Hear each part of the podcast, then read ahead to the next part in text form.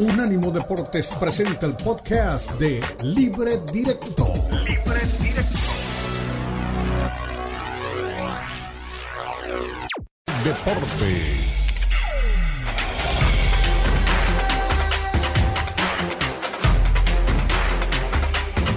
fin de semana de dos partidos muy atractivos en el fútbol mexicano, el que jugó América contra Cruzul y el que jugó Chivas contra Pumas. Por eso le pedimos a nuestro compañero Lalo Leal que fuera al estadio Akron y se inventara algo con los aficionados de Chivas. ¿Qué nos tiene preparado? ¿Qué preparó Lalo en medio del clásico este, un clásico medio extraño? En, en 42 años solamente ha ganado dos partidos Pumas en Guadalajara. Lalo. ¿Cómo estás, mi Richard? Un gusto saludarte, un gusto estar aquí contigo y desde luego con toda tu audiencia desde el estadio del Guadalajara después de esta victoria contundente del denominado rebaño sagrado frente a Universidad. Las Chivas ilusionan a su afición, pero lo más importante, lo más bonito no fue lo que aconteció en el terreno de juego. Lo más increíble fue la grada y ver la cantidad de sombreros tejanos que estaban apoyando a Cowell. También el debut de Chicharito Hernández y la infancia, la infancia desde luego que se hizo presente en el estadio de las Chivas para apoyar a Javier y también a Kate Cowell. Los aficionados de Cowell y de Chicharito, ahí se la llevan, ¿eh? Ahí se la llevan. Mucha afición, muchos secos y aquí los resultados. Van a salir en la tele, claro. ¡Es que Siempre Estamos con sobrinos de Kate Cowell, ¿no? Sí. ¿Quién es su jugador favorito?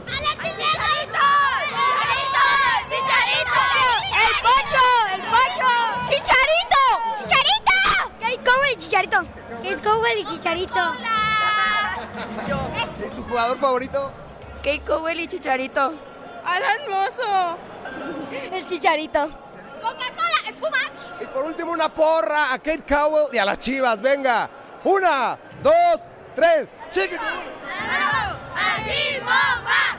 ¡Chivas! ¡Chivas! Oye, platícame qué sentiste al ver a Chicharito en la cancha debutar. Muy chido para, para ver si metía un gol o qué hacía.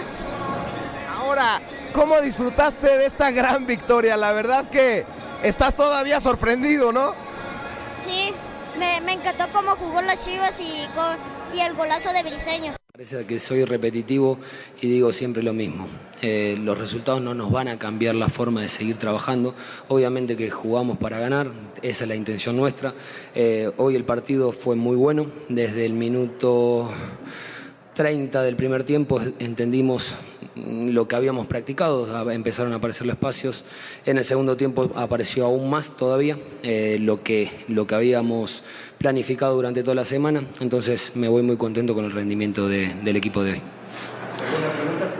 Hola, ¿qué tal? Buenas noches, profe Citlali Medina del periódico Mural. Preguntarle desde luego sus sensaciones acerca de este regreso de Javier Hernández y lo que le aportará a su equipo en lo que resta de- del torneo en ambas competiciones. Gracias. A ver, y me diste el pie exacto para, para responder lo que quiero responder. Javier es un jugador muy fundamental para, para dentro del plantel, para la institución y hasta para el fútbol mexicano tenerlo en cancha.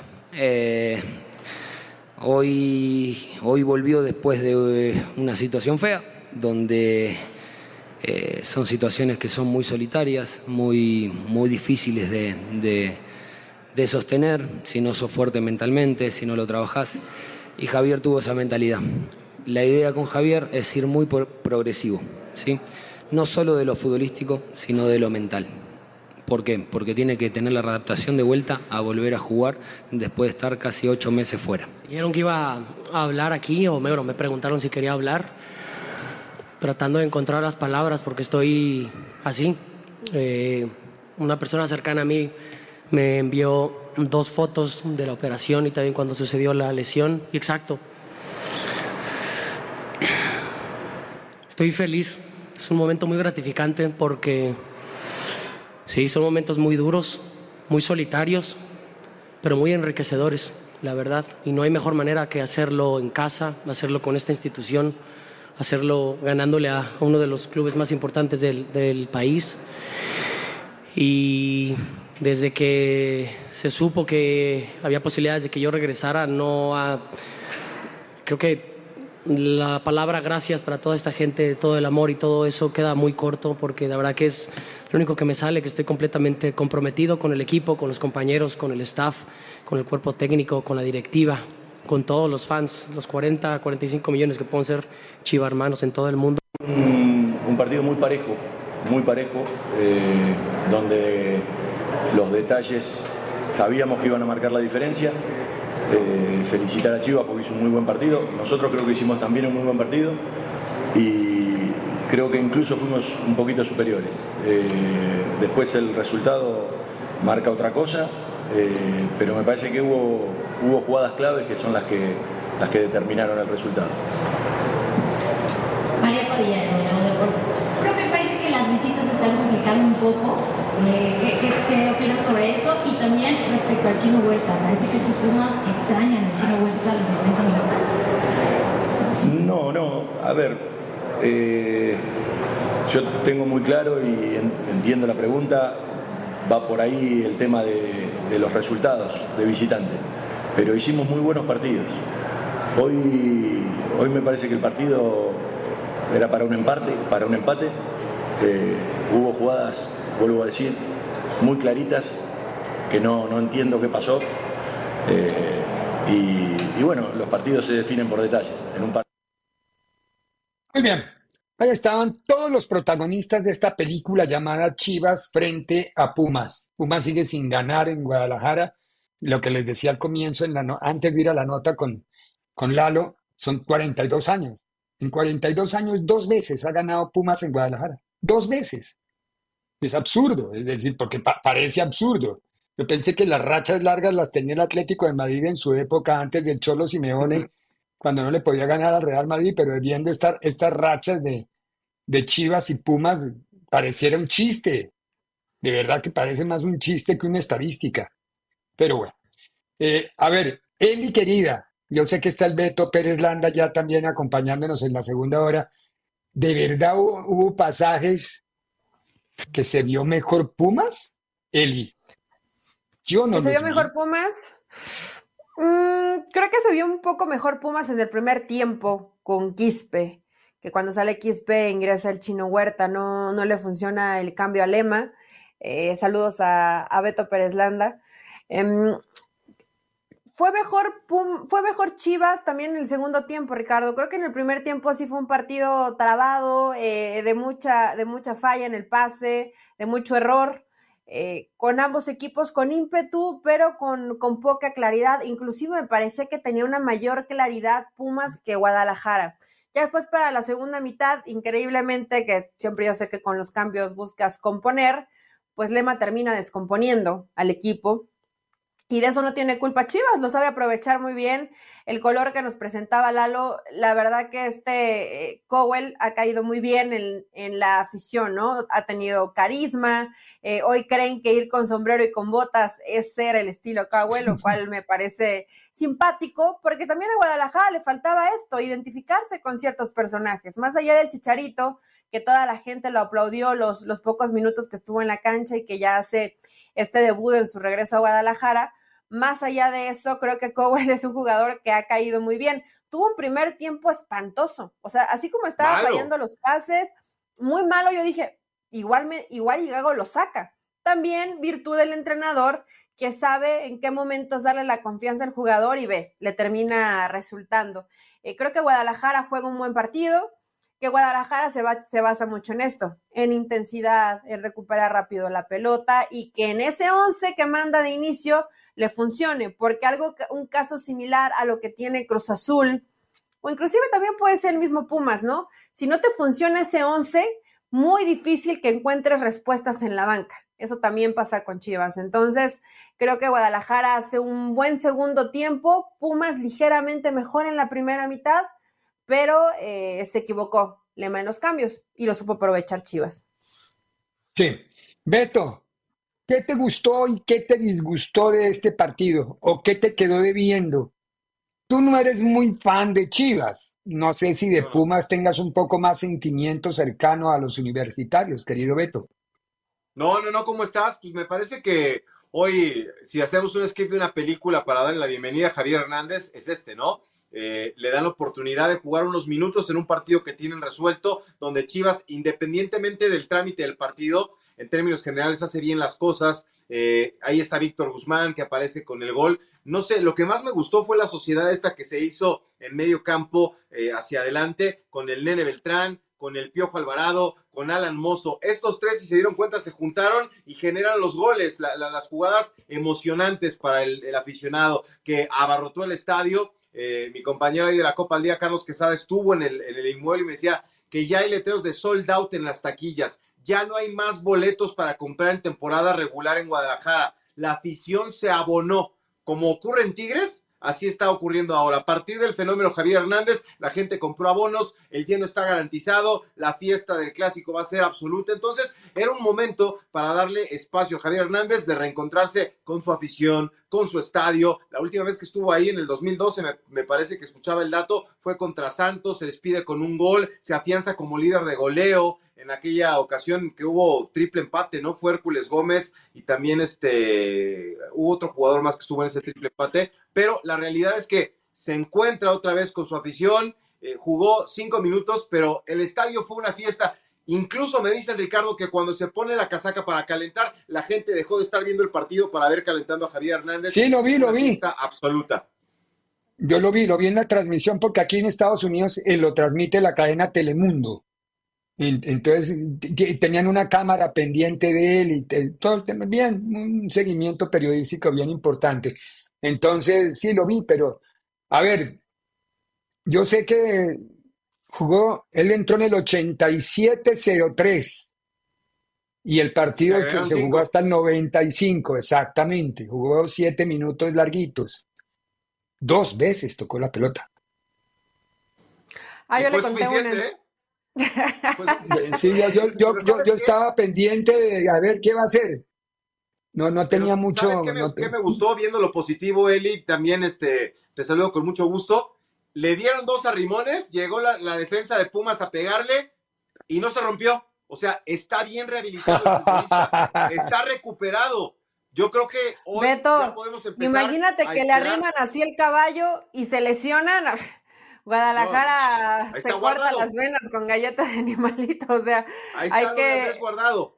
es cierto, Andrés Guardado con, con no, que no quisiera llamarlo fragilidad, más bien siento que igual en el tema de físico, pues ya no le da en cuanto a los minutos de partido. Javier Hernández físicamente se le ve mejor. o, se le ve, con más. Lo de Andrés es vejez. Ricardo. No, no es fragilidad, sino vejez, entonces. No quería llamarlo vejez, porque si ya a los 37 estás viejo, pues ¿qué le espera a uno, no? Pero. Pero para un futbolista. Javier Hernández está físicamente impecable, futbolísticamente, pues se va a tardar un montón. La buena noticia para Chivas es que creo que a pesar, yo sé que los delanteros se miden con goles.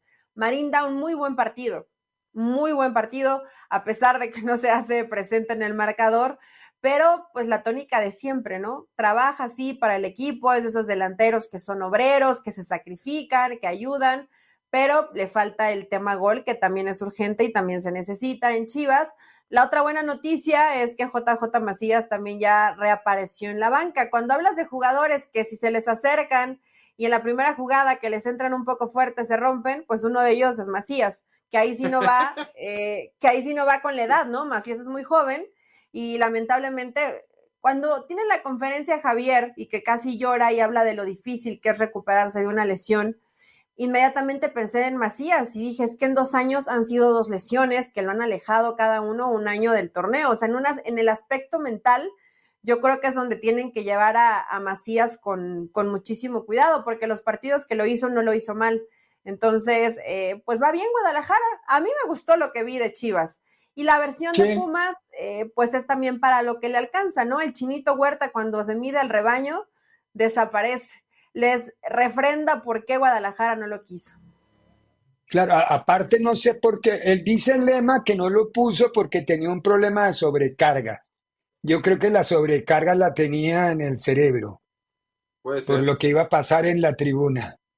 Sí, es que ahí, ahí yo, se notó, además salió a la cancha en el segundo tiempo y el estadio casi se cae de- Ahora, contra él. y la cereza, la cereza del pastel, Ricardo. Eh, Víctor Guzmán, líder de goleo, recuperado futbolísticamente, aparece en la convocatoria de la selección, bueno, en Hoy. la prelista. Sí, entonces. Sí, pero son, Son son 60, 60, no- 60 60, nombres. No, No sé, no ni en de dónde sacaron buena noticia. 60. Sí, No, pero yo también dije de dónde salí, me puse a leerlos y sí, sí, son jugadores de fútbol, sí, claro. Son 60 jugadores Ahora, de fútbol, sí. Sí, sí es de destacar, porque después de la situación que marcó a Víctor Guzmán del tema del dopaje, pues no había aparecido ya en una lista de selección mexicana, aunque sea una prelista y aunque De sea acuerdo. o así hubieran sido 100, eh, pues yo creo La que esto no sí cerrada. llama la atención. La puerta, la puerta no está cerrada, tienes razón. No sé qué tan abierta esté Beto, porque sabemos que muchos de estos pues se van a bajar. Y entre ellos la probabilidad es alta de Víctor Guzmán, pero está ahí encabezando la tabla de goleo también. Sí, no, no, no. Para mí Guzmán está jugando un muy buen torneo y ya hace todos los méritos. Yo sigo insistiendo que el tema del dopaje le, hay, hay algo extraño alrededor de él y por eso no ha sido convocado en muchas ocasiones. Espero que no le pase factura esta vez y ya le levantaron los castigos, Pero aunque nunca se supo en qué terminó, nunca se no supo en qué en terminó nivel, hacer. Nunca Sí, se por supo eso. si se abrió o no se abrió la, la prueba B, pero ya tenía un buen rato que estaba, bueno, con Paunovic, Víctor Guzmán estaba totalmente borrado. Hoy realmente que estén recuperando el jugador, hay que darle el mérito, claro, a la calidad del futbolista, pero también a Gago, que esto pasa cuando le das la confianza a un jugador y te responde de esa forma. Lo ha hecho con Víctor Guzmán. Sí.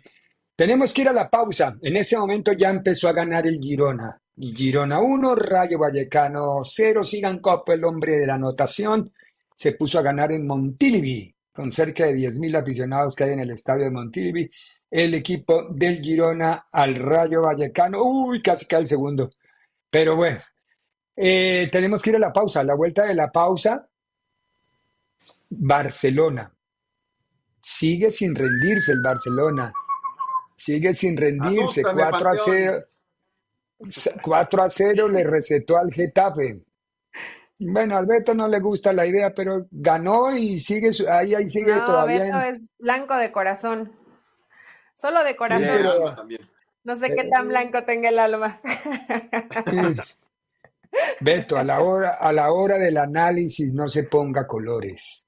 Que sienta todo lo que quiera. pues. Coincidentemente vengo inmaculadamente blanco, pero es por pura coincidencia. Ah, bueno, está bien, le quiero creer. Vamos, vamos a la pausa y escuchamos a Xavi Hernández y escuchamos a Bordalás. En breve continúa Libre Directo en Unánimo Deportes.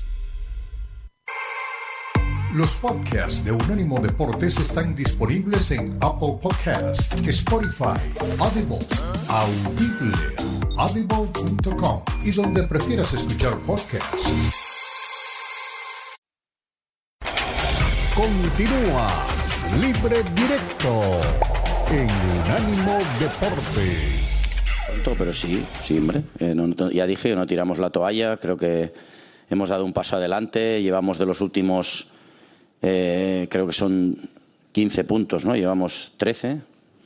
Bueno, estamos en un buen momento en la liga, así que hay que creer, hay que creer hasta el final, hasta que matemáticamente no hayan opciones, pero yo pienso que las pueden haber, pueden haber. Además, bueno, le metemos presión a Girona, que hoy lo pasamos en la clasificación, le metemos presión al Madrid para que ganen sus partidos. Nosotros, nosotros tenemos que hacer nuestro- nuestros deberes, que es, que es ganar como lo, como lo hemos hecho hoy. Buenas tardes, Alfredo Martínez en directo para Radio Estadio Onda Cero. Viendo el rendimiento del equipo en Nápoles, sobre todo la primera parte, el partido que habéis hecho hoy, ¿no te da un poco de rabia ver lo que se os ha marchado y que a lo mejor no lleguéis a tiempo teniendo el nivel de fútbol que hoy habéis demostrado, por ejemplo? No, estamos a tiempo, pienso que estamos a tiempo. Sí, sí, la Champions está todo abierto, será un cara o cruz y la Liga, estamos, yo creo que estamos en la, en la lucha. Estamos a tiempo. Lo que no estamos a tiempo es de la Supercopa y de la Copa. Esto, es- esto está, vamos, segurísimo. Pero lo otro sí. Hola Xavi, Elena Condis de la cadena Hola. COPE. Hoy un día más Montjuic ha coreado tu nombre, la gente te ha aplaudido, los jugadores ya lo has venido diciendo, han dado un paso adelante, hoy goleada 4-0 al Getafe. Cuando ves esta reacción de la grada y esta reacción de tus futbolistas, ¿no te da un poco de rabia o no te da un poco de pena haber anunciado aquí hace un mes que, que te vas a ir a final de temporada? No, todo lo contrario. Pienso que la decisión es acertadísima, porque creo que el equipo ha hecho un paso adelante.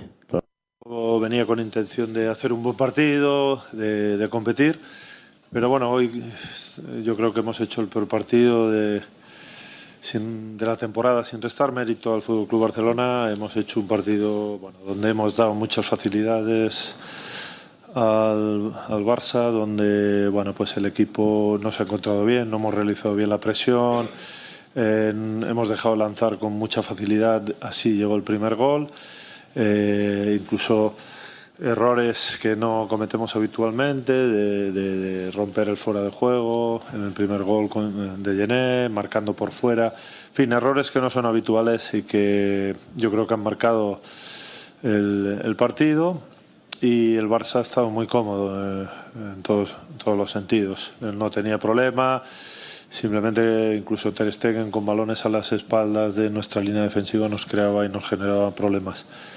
Bueno, llegó, llegó el segundo gol y, y el partido lo tenían encauzado. Intentamos corregir y mejorar en el descanso, intentando bueno, pues que el equipo estuviera más en bloque bajo para que no nos sorprendieran en ese tipo de acciones, pero tampoco lo hemos conseguido. No... Bueno, oye uno a Xavi y Xavi está más convencido que nunca que el mejor anuncio que hizo fue el de irse.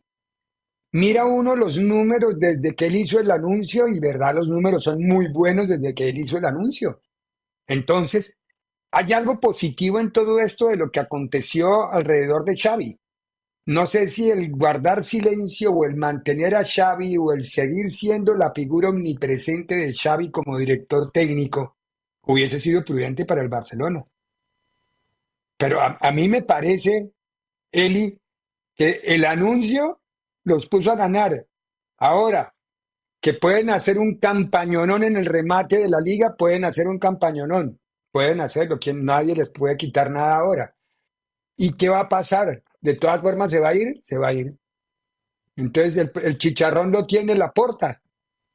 Bueno, la porta es un payaso que no toma decisiones. No, no, las decisiones de la porta. Él está convencido que vive hace 25 años cuando era buen presidente.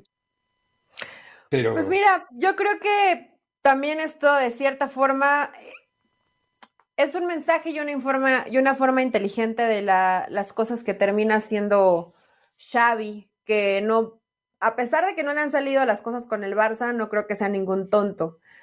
Probablemente Ricardo, y más allá de que él ya estaba convencido que su proceso en Barça tiene que terminar más pronto eh, que tarde, más allá de eso, pues también con eso tal vez liberas un poco de presión para el equipo y por eso ha sido consecuencia de que los resultados han mejorado. Yo creo que no puede haber mejor noticia para Xavi que pase lo que pase con el Barça, tengas un cierre digno de la temporada. Que termines jugando mejor o jugando bien, que no te vayas con ese estigma de probablemente fue de los técnicos que peor hizo jugar al Barcelona.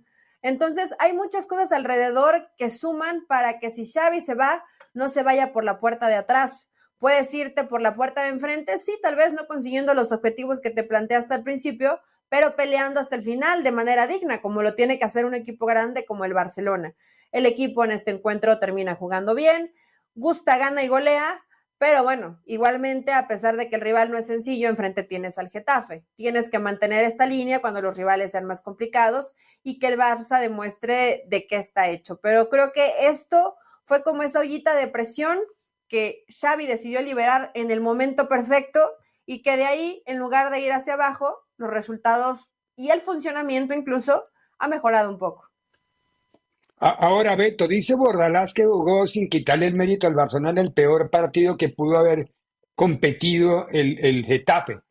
Contribuyó lo uno y lo otro, es decir, el hambre, se juntaron, se juntaron el hambre y las ganas de comer, el uno que quería y el otro que no podía. Sí, sí, sí, yo creo que sí. ¿Te acuerdas que lo platicamos aquí el viernes, Ricardo? Yo esperaba un mejor desempeño del equipo de Bordalás. Es un equipo incómodo que te complica los partidos, que acuérdate cómo le fue al Madrid con ellos, ¿no? Le batalló bastante. Entonces, yo esperaba más en este partido. Creo que sí fue una de las peores actuaciones de- del Getafe y pues Xavi y compañía no tenían de otra, ¿no? Tenían que salir y buscar un resultado contundente con su público. Hoy parece que el entorno está más desintoxicado, la presión estaba agobiando ya muchísimo al equipo de Barcelona y es chistoso, ¿no? Es, este, tiene futuro en la comedia, es, es, este, simpático. Dice, bueno, estamos más vivos. Pues en la Champions, ¿eh? Yo sinceramente no creo que la liga esté todavía a su alcance. Entiendo que matemáticamente todavía se puede, pero una cosa es ganarle en Montjuic al, al Getafe y otra cosa es eh, los, los enfrentamientos importantes que tienen puerta. Entonces, está bien, me parece que, lo te lo dije, o le aprieta la Champions o se van a quedar con el nadaplete eh, la gente de, de Barcelona. Ahora, el hecho de que él diga, me voy y que el equipo lo quiera ayudar, pues puede ser, ¿no? Que digan, ¿sabes qué? No se lo merece, significa cosas para el Barcelona y hay que dejarlo ir dignamente o hablar para convencer a la directiva de que le digan que se quede. Lo que a mí me, queda- me queda muy No claro va a no es va a pasar eso. sabe- no, no. Él se dio cuenta, Ricardo, que se equivocó.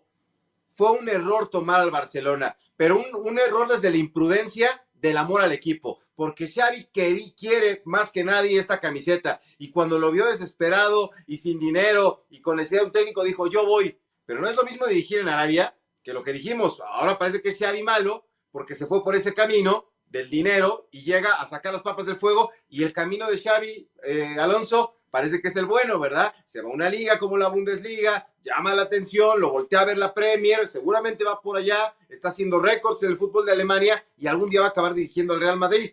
Hay un camino del fogueo y de prepararse y estar listo para una gran oportunidad y el camino que tomó Xavi, que no es su culpa, ¿eh? Lo hizo por ayudar al equipo, pero le va a salir carísimo. Él significa cosas para este equipo. Y se De va a borrar. acuerdo, eh, totalmente de acuerdo, Beto. Me parece que, que lo de Barcelona es un rendimiento acorde con el momento, con el anuncio, con lo que está teniendo el equipo, con la manera como está parado el equipo en estos últimos días. A mí sí me parece que, que- que este Barça no es- está jugando mucho mejor. No, jue- no es excelente, no busquemos la excelencia ni el fútbol No, total ni Stegen, posicional. Pero no, Ter Stegen, Ter Stegen tapa, no juega. No, no, no, no. Pero ayuda No, pero si es un jugador que te hace falta cuando no está. No, yo sé, yo sé, pa- para los resultados, pero no para el fútbol. Pero hay que ver, pero hay que ver a Xavi en, en Champions, hay que ver al Barça ahí, ahí es donde realmente está el nivel alto de competencia, ¿no? Y donde puedes ver de qué estás hecho y de qué no.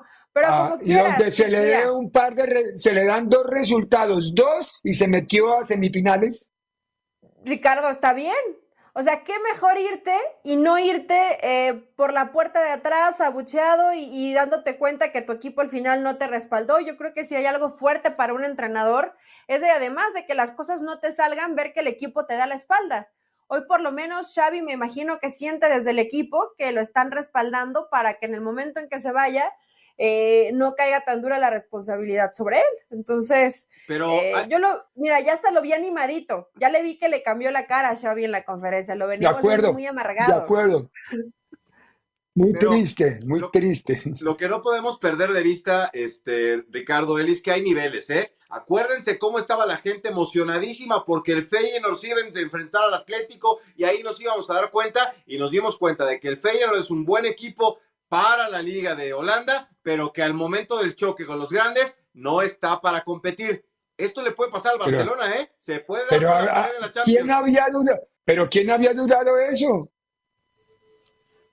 No, no, El no. periodismo Nosotros, de mexicano. pronto- nosotros nos emocionamos porque está Santi Jiménez, pero bueno, con eso no alcanza. Ah, es lógico, esos son puros, es la referencia emocional. Ah, No, caray, no. ya la gente, la gente del estadio que va y aplaude y apoya estaban convencidos de que le iban a sacar el resultado al Atlético y que iban y ni siquiera pudieron hacer valer su condición de local. Entonces vamos a ver si no se, o sea, entiendo que, que- que con un partido pueden llegar a semifinales, pero está este equipo para pelear con los colosos de la Champions. Hoy yo creo que no, ¿eh? Complicado, complicado, de acuerdo, de acuerdo, pero no es imposible. Difícil, pero no imposible. Vamos a ir a la pausa, a la vuelta de la pausa. Toluca ganó en el infierno, ganó Paiva. Un piojo en, un piojo en vía de extinción. Pobre Peojito. mi piojito. Los escuchamos a los dos técnicos. En breve continúa Libre Directo en Unánimo Deportes. Continúa Libre Directo en Unánimo Deportes.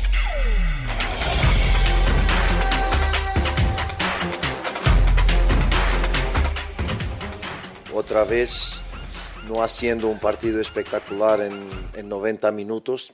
Hemos tenido mejores momentos hoy que con Santos, creo yo. Mejoramos un poquito ahí, pero no consistentes. Y cuando así es, valoro la victoria. Eh, más tres puntos. Jugamos en casa, valoro el apoyo que la afición otra vez nos dio, otra vez. Mismo en la primera mitad, cuando las cosas no salieron tan bien normal eh, que piten al entretiempo, pero que lo hagan en el entretiempo como he pedido, gracias, pero sigan apoyando, el balón rueda y ellos apoyan y eso nos ayuda mucho. Percibir también ellos que mm, los partidos tienen 90 minutos y a veces queremos eh, jugar de una forma, parece que cuando el adversario te hace un ataque parece que es un crimen. Y esto es un juego de dos equipos y, y hay que valorar que el otro equipo también intenta jugar. Entonces, eh, valorar el esfuerzo de los chicos, no es una hora fácil para jugar, mucho calor, eh, pero también te digo, he hecho muchísimo de menos entrenar, porque hay algunas cosas que se están perdiendo por exactamente por no podernos entrenar. Es verdad que es igual para todos, también es verdad que Tijuana no jugó entre semana y nosotros sí, um, pero gracias a Dios llegó el domingo y ahora hay una semana entera para trabajar porque he hecho de menos entrenar, he hecho de menos hacer crecer el equipo y los jugadores y eso solo se hace con entrenamiento. El tiempo muy aceptable y el segundo tiempo arrancamos, como siempre digo, arrancamos lentos, no sé qué nos pasa, que no estamos jugando con la misma actitud de repente un tiempo que el otro, a veces es el primer tiempo y el segundo tiempo muy bien, algo nos está pasando y no hemos podido identificar qué. Y la parte de Titi, bueno, pues es un, le dice que le sintió ahí una molestia en el aductor, pues esperaremos hasta que realmente se dé una, un parte médico, ¿no? Es muy, muy rápido como para decirte qué tiene. Adelante. Hola Miguel, buenas tardes. Un gusto saludarte, Adriana Maldonado de ESPN. ¿Sientes que hasta este punto que se le ha negado la victoria a tu equipo, ya le diste todo, ya baseaste toda tu experiencia en el fútbol, todos los conocimientos y tú mismo lo, acabas de mencionar, no has encontrado qué le está pasando a este equipo? ¿Sientes que ya dio Miguel Herrera todo en este institución? No, yo siempre he querido dar siempre, cada día el máximo. Y no, estoy, me parece que me siento joven para haber dicho ya, ya di todo, ¿no? Yo sí muy, buena la, muy buena la pregunta de Adriana. no tuvo necesidad de decirle, oiga, sí la entendió, ah, no, el, boludo no es. Él sabía que ella le estaba diciendo, ¿usted ya ha perdido cuántos? ¿Va a seguir ahí sentado? es más o menos la pregunta, pero muy bien formulada y muy decente y muy periodísticamente bien planteada. ¿Has dado todo eso? ¿Te quieres quedar? Porque ya ha dado todo, pero no gana. Y es verdad, pobre Miguel. Miguel, yo no había visto nunca una racha de Miguel Herrera tan pobre futbolísticamente y tan pobre en los resultados como esta que está teniendo. Exactamente. Él se mantiene, creo yo, me dicen, por la amistad que tiene con el señor Hank, que tienen una gran amistad. Si no, pareciera que si fuera solo por los resultados, no estaría, no si no fuera por los resultados, no estaría, no estaría ahí definitivamente. Beto, querido me da pena lo de, me da mucha pena lo de Miguel Herrera porque ya es este, dejó de ser preocupante para convertirse en triste, Ricardo, lo que está pasando con él. Eh, es la peor racha, como tú dices, en su carrera, no le da, el equipo, pues es, es un equipo, pues, tampoco es el gran plantel, ¿verdad? Pero no es muy modesto. Entonces sí, la, familia Hank le tiene gran estima, eh, se fue después de, haber tenido éxito con ese equipo y, da el salto, evidentemente, a las grandes este, esferas del fútbol, pero se quedaron con un buen recuerdo. Hoy no está funcionando. Yo lo vi hace un par de semanas acá en Pachuca y sí lo vi agobiado, lo vi preocupado, lo vi tenso. Algo no está funcionando y, qué triste, ¿no? Porque es un técnico importante y parecía que su regreso a, Tijuana le iba a servir, ¿no? Para, para volver a tocar bases y Sí. empezar y parece todo lo contrario. Ahora, lo que dice el señor Paiva me da mucha, me llama mucho la atención. Ese horario de las 12 del día, ya Pumas ya está evitando jugar esa hora. No se puede jugar a las 12 del día, con todo respeto. De acuerdo. ¿En qué planeta vive la gente que pone de la televisora y respaldada por el equipo? Si Toluca jugara en la noche tendría un mucho mejor desempeño. ¿Qué lo salvó? El golazo de este chi- chico Juanpi. De acuerdo, este, no, yo, yo estoy totalmente identificado contigo, solo que me, me refiero a la historia, me remito a la historia. El Mundial del 70 se jugó a las 12 del día todo. Bueno, Ricardo, hubo, partidos fútbol. y el Mundial, el mismo fútbol, lo que pasa es que se corre más o menos. Y, el, y en el Mundial del 86 la misma historia. Y yo no me acuerdo de haber Mara-. Maradona sí por ahí se quejó un par de veces, pero yo, hay que salir adelante, hay que jugar y hay que competir. That's it. Mira, Pelé no se tiene- quejó, no se quejó Maradona. Y ahora en ese caso. Pepito Pérez el se queja. cambio ambiental, el cambio ambiental de hace 35 años es evidente para jugar al fútbol. A las 12 del día, no solamente es peligroso para la piel, para la salud. No, de Eh, acuerdo, de en- acuerdo. En Ciudad de México y en Estado de México el aire no es de buena calidad. Hay un problema eh, de contingencia ambiental, como ha habido en, en muchísimas ocasiones. Entonces, te termina jodiendo un partido que puede ser bueno, porque es una desventaja para los dos. Nada de que el equipo local está acostumbrado, no es cierto. Cuando juega Pumas, lo No, es mismo para le los dos. jugar al mediodía, y en este caso le pasa lo mismo a Toluca. Eh, yo ya siento un poco de pesar por Miguel Herrera. Si Miguel Herrera nos, nos está viendo, y esta pregunta que igual a mí me pareció eh, brillante, la forma en que no vas con los tachones por delante, ¿no? Sino que le tratas de Sí. maquillar el decir, ya no puedes hacer más con Tijuana. Y lamentablemente para Miguel, que creo que una de sus fortalezas era ser un grupo o muy competitivo, muy aguerrido, ni siquiera lo ha, eh, lo ha podido plasmar en Tijuana. Hay una jugada en el primer tiempo donde Balanta no se da cuenta que van a sacar atrás de él y él también lleva un balón, o sea, un desastre, una desconexión eh, y una falta tal nada. vez de compromiso que, por eso pasa lo, lo que pasa en el segundo tiempo, hace unos ajustes Paiva, le terminan funcionando con las modificaciones y Cholos da un, un segundo tiempo de terror, como ha sido en varios partidos. El partido contra Chivas, lo recordarán, muy buen primer tiempo, el segundo tiempo se le, se le cae el equipo y así le ha pasado en varios encuentros en este torneo. Si yo fuera Miguel Herrera, que no creo que necesite dinero, porque ha ganado bastante bien en su carrera, por dignidad profesional renunciaba a Tijuana. Tiene un partido de media semana contra Juárez, ¿no? Pero Sí. eh, ¿a qué más aspiras dirigiendo a Cholos? Tampoco ha estado tal vez Miguel Herrera a la altura o no se ha resignado a que debería ser un equipo. Y yo sé que hablamos muy poco de él, pero sí lo quiero sacar acá porque ya quedar muy, muy poquitos técnicos mexicanos en la liga, lo de Fentanes con Ecaxa. Con un equipo limitadísimo, por lo menos en cuanto a orden, defensivamente lo hacen bien, sigue invic- invicto en el torneo. Miguel debería adaptarse a lo que tiene. No me parece que sea mucho mejor equipo. Exacto.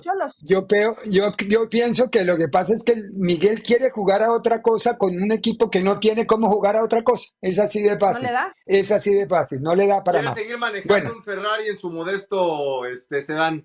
Bocho. Pero el bochito no se vayamos a la- descomponía, Beto.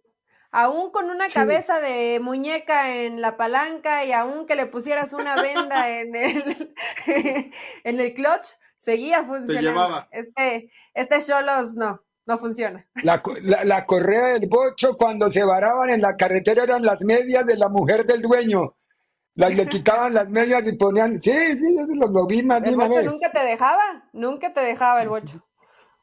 Las correas del, del, del bocho. Pero bueno, vamos a la pausa. Después de la pausa, otro partido. Oiga, el que también sigue en pretemporada, Tigres, ¿no? Son los dos equipos, sí, Tigres y, ¿eh? Tigres y Atlas. Tigres que, si, si Bolding sancionado, por eso habla Miguel de Jesús Fuentes, y Beñat San José, yo cada que doy el nombre de este señor me siento como entrando a las antiguas iglesias. Beñat no, San tiene José. nombre de botella de vino. No, yo digo que tiene nombre de casa de cura. Y muy bueno el vino, por cierto. Sí. Oye, Y Guiñac se fue furioso, ¿eh? Se fue furioso. No le gustó que lo sacaran, como siempre. Ah, bueno, que aprenda. Que aprenda que en cualquier momento que ya es tiempo de que alguien le diga que, que sí, que tiene que cambiarse. Si no está jugando bien, ¿qué quiere? ¿Quedarse a las malas? Bueno, pausa y regresamos con los dos personajes que nos faltan para despedir el show de hoy. En breve continúa Libre Directo en Unánimo Deportes. Síguenos en Facebook, Unánimo Deportes.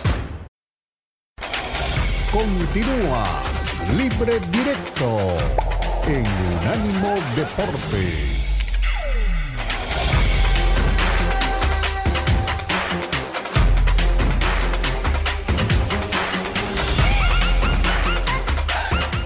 Realidad, hoy uno fue de nuevo un buen partido. Nos ha costado trabajo encontrar el funcionamiento, hemos querido dar variantes, sin embargo no, no ha habido resultados. Por momentos se ve bien el equipo, por momentos no, y necesitamos seguir trabajando en, esa, en ese aspecto. ¿no? O sea, no hay excusas. Hoy creo que fue un, primer tiempo bueno, pero el segundo tiempo eh, nos desordenamos y no tuvimos funcionamiento. Multimedios. Profesor, buenas noches. Roberto Flores de Multimedios. Buenas noches. Una victoria en los últimos cinco partidos tiene el equipo en la liga y ¿por qué se batalla tanto en las salidas? ¿Es, más eh, cuestión del rival que sabe aprovechar la presión alta, pero se han cometido muchos errores, sobre todo en los últimos partidos, en esas pelotas donde se le da al, compañero, pero comprometida la pelota y les generan la opción de gol en contra? Sí, eh, creo que nos han venido a apretar bien y nos hemos equivocado. Eh, esa es la realidad. Hoy nos cuesta el gol, cuando el partido creo que el primer tiempo estaba controlado con el gol, estábamos bien, estábamos eh, teniendo buena presión también, recuperamos balones en su campo, éramos no tan peligrosos porque tampoco tuvimos mucha llegada, pero estábamos en su cancha y empezando el segundo tiempo perdemos un balón eh, que nos cuesta el gol y ahí se empareja otra vez el, partido, sobre todo en la cuestión emocional.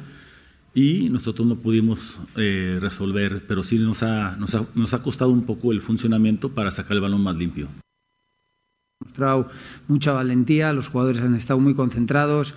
Y bueno, yo creo que lo del gol obviamente eh, ha sido importante porque también nos vale para sumar un punto, pero creo que tenemos que seguir mejorando en, en, las en el porcentaje de, de, finalización, ¿no? O sea, en el acierto, ¿no? Creo que en estos partidos hemos hecho, tenido muchas ocasiones de gol que no hemos marcado. Hoy creo que merecíamos más de un gol y no ha sido así. Pero eso es algo que tenemos que seguir trabajando y, mejorando y puliendo. Pero lo que es la dinámica de los jugadores del equipo ha sido muy buena, muy importante. Eh, felicito a los jugadores por todo el esfuerzo que han hecho y por el buen fútbol que han mostrado y por lo valientes que hemos sido, que hemos ido al frente de una cancha que, es difícil de, proponer este juego y lo hemos hecho, ¿no?